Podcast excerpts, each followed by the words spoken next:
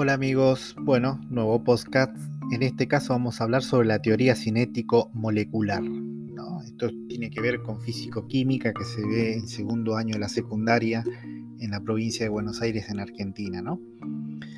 A lo largo de la historia del pensamiento humano se ha elaborado un modelo acerca de cómo está constituida la materia. Y ese modelo se conoce con el nombre de modelo cinético-molecular. Según este modelo de materia, todo lo que vemos está formado por partículas muy pequeñas, que son invisibles aún a los mejores microscopios y que se llaman moléculas.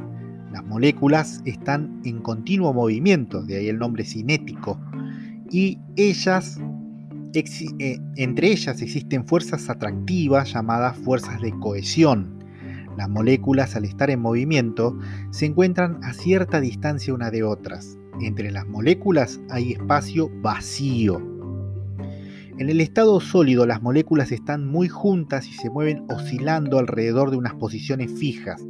Las fuerzas de cohesión son muy grandes, en sólidos. ¿eh? En el estado líquido las moléculas están más separadas y se mueven de manera que pueden cambiar sus posiciones, pero las fuerzas de cohesión, aunque son menos intensas que en el estado sólido, impiden que las moléculas puedan dispersarse.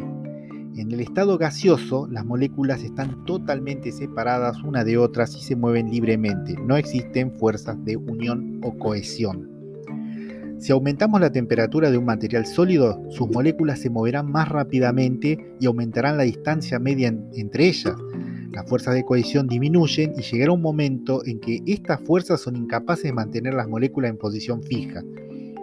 Y las moléculas pueden entonces desplazarse y el sistema material se ha convertido en líquido. Si la temperatura del líquido continúa aumentando, las moléculas aumentarán aún más su rapidez, la distancia media entre ellas irá aumentando y la fuerza de cohesión va disminuyendo hasta que finalmente las moléculas pueden librarse, liberarse una de otra. Ahora el sistema material o conjunto de moléculas está en estado gaseoso. Si disminuimos la temperatura de un sistema material en estado gaseoso, disminuye la rapidez media de las moléculas y esto hace posible que al acercarse más las moléculas eh, casualmente, la fuerza de cohesión va a empezar a aumentar y a disminuir su distancia. Entonces van a poder mantenerse unidas y este sistema material pasará al estado líquido. Si disminuye aún más la temperatura al moverse más lentamente las moléculas, la distancia media entre ellas sigue disminuyendo.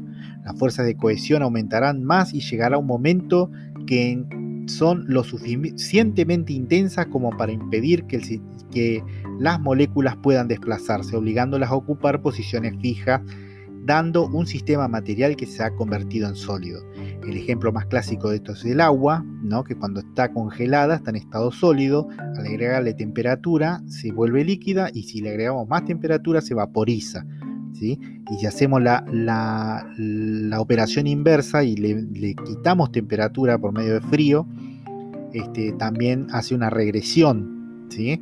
de eh, vapor, se vuelve a, se condensa en agua líquida y luego se solidifica con la baja de temperatura. Por supuesto los números son conocidos, la de congelación 0 grados y la de ebullición a 100 grados.